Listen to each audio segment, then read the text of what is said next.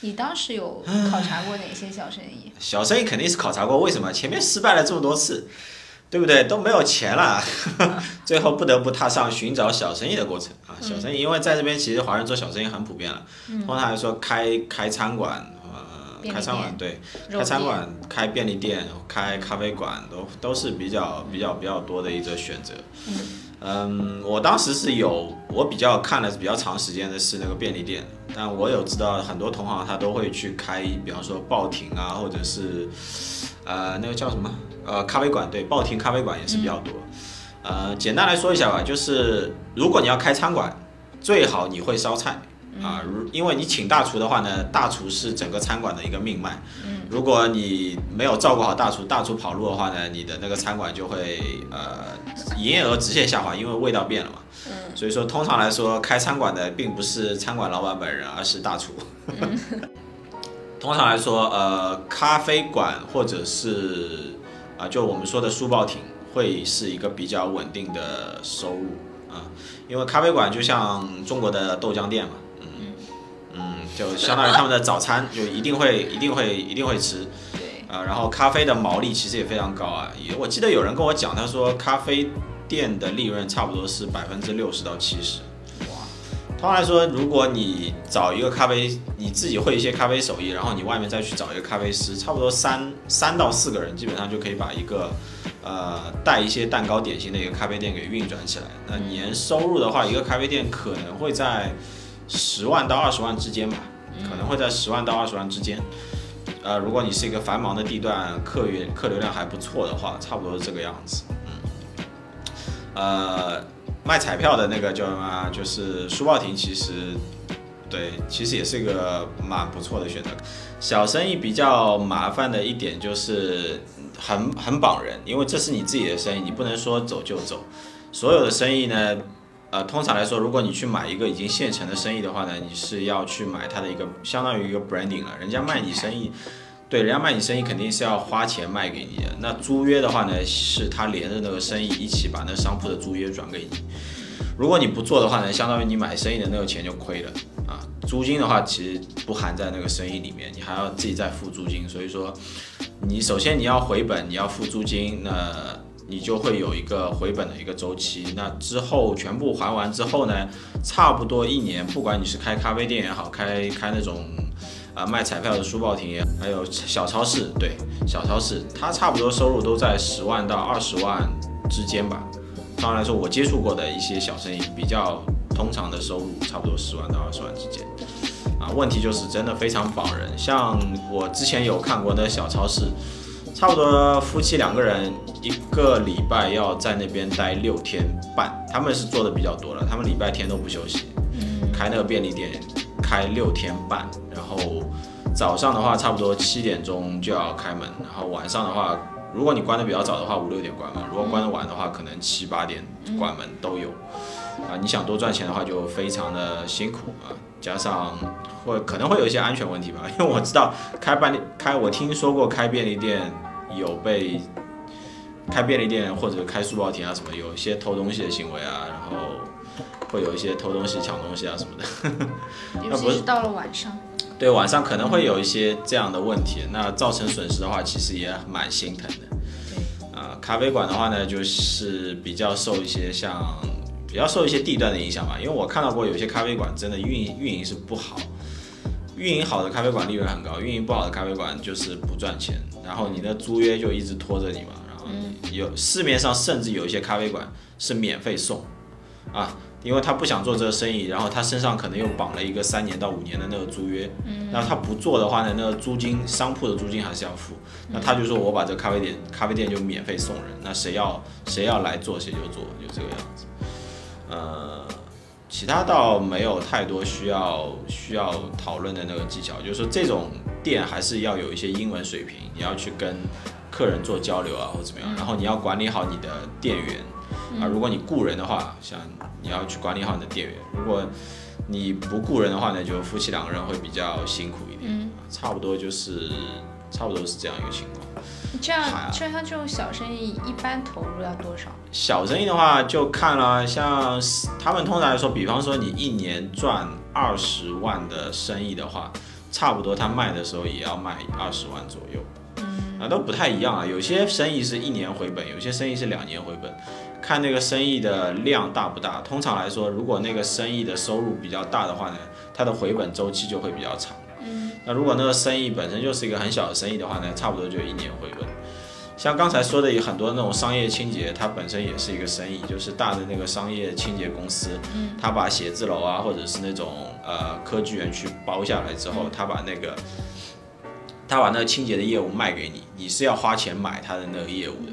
那买下来之后呢，你就专门就你独家去做这个的清洁，那它其实也相当于一个小生意了。嗯，但同样就你赚钱的多少和这个生意的性价比取决于你的工作效率和你你和那个你和那个老板的那个亲密程度。对，做清洁做商业清洁，它里面有个小的陷阱，还是要说一下，就是他卖给你的时候呢，是一份清洁合同，这个清洁合同不是终身的。然后他如果那个公司不在了，或者那个公司觉得你做的不好，或者说他故意不和你续签，那这个生意，比方说他卖给你的话是十万块钱这个生意，那你干了一年之后呢，刚刚回本，然后下一年他不跟你续签了，或者下一年的公司搬走了，那这个生意也就消失了，也就相当于你白干了一年。白干了一年，对。所以说，如果你想把一个生意维持的比较好呢，一定要记得做长线生意啊。有些是不可控的，有些是可控的，那尽量选择那些你可以控制的一些长线生意。那你我知道你最后没有选择就是自己开便利店啊，嗯是因为就是真的很绑人。像我刚才说，真的很绑人，我无法忍受。当时，呃，哎，这是不是有点把自己讲的太聪明了？其实，其实我真正没有选择做生意的原因是那个老板没有卖给我。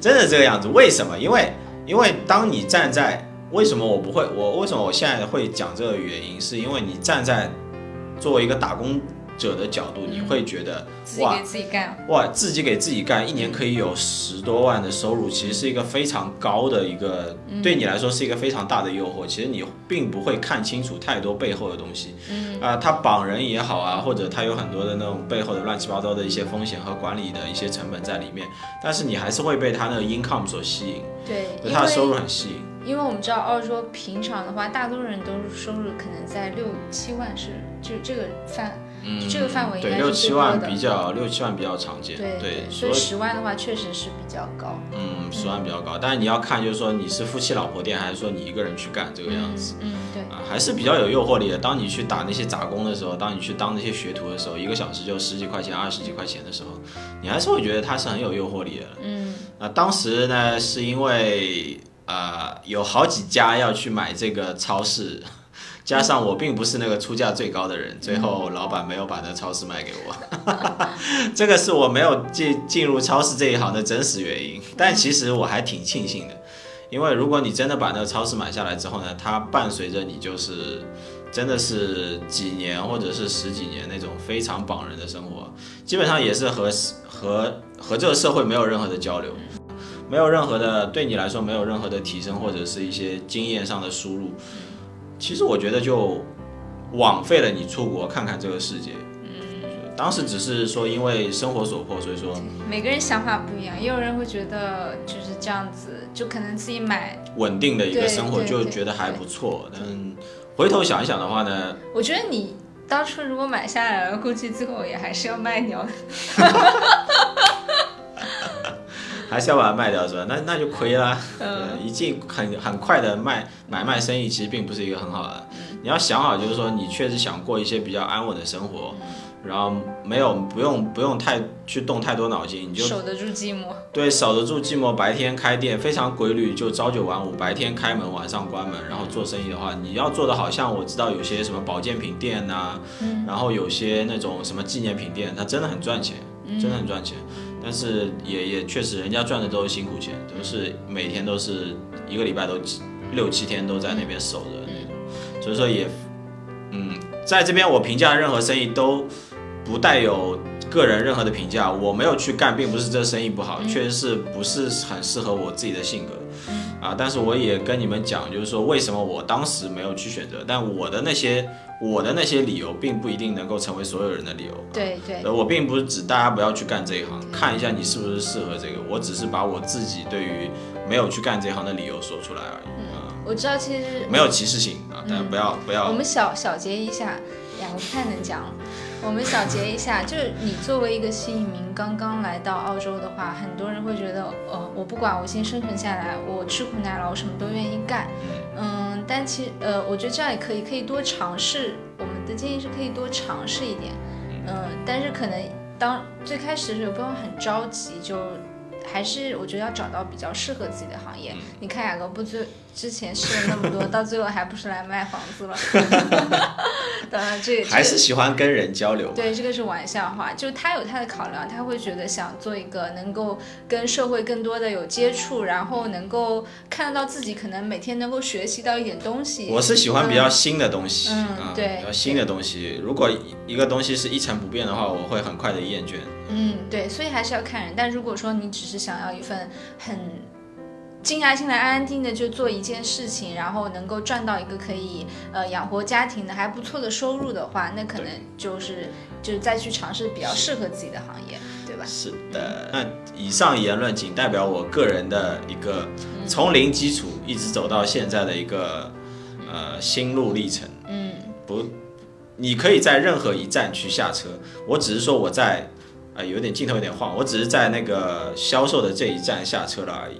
那如果可以去探索更多世界的话，其实也也还不错。对。那有些人他去做做旅游啊，做导游啊，我我也我也见过，那也是那种很喜欢和人交流的那种。嗯，OK，那我们这期视频就到这里了。对，呃，大家如果喜欢这些内容的话，请多多的给我们点赞、关注、转发。对，如果你有想了解澳洲这边生活的任何方面，喜欢什么话题，我们都可以讲。对，都可以给给我留言。有些朋友，如果你也像我之前说的那位听众一样，说我想能够看到一个更加有血有肉的澳洲，那也欢迎你呃私信我，我们可以呃微信嗯。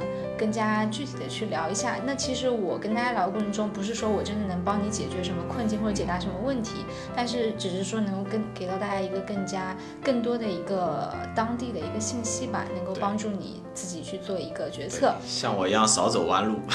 对对，好的，那我们就下期再见了，拜拜。好，拜拜。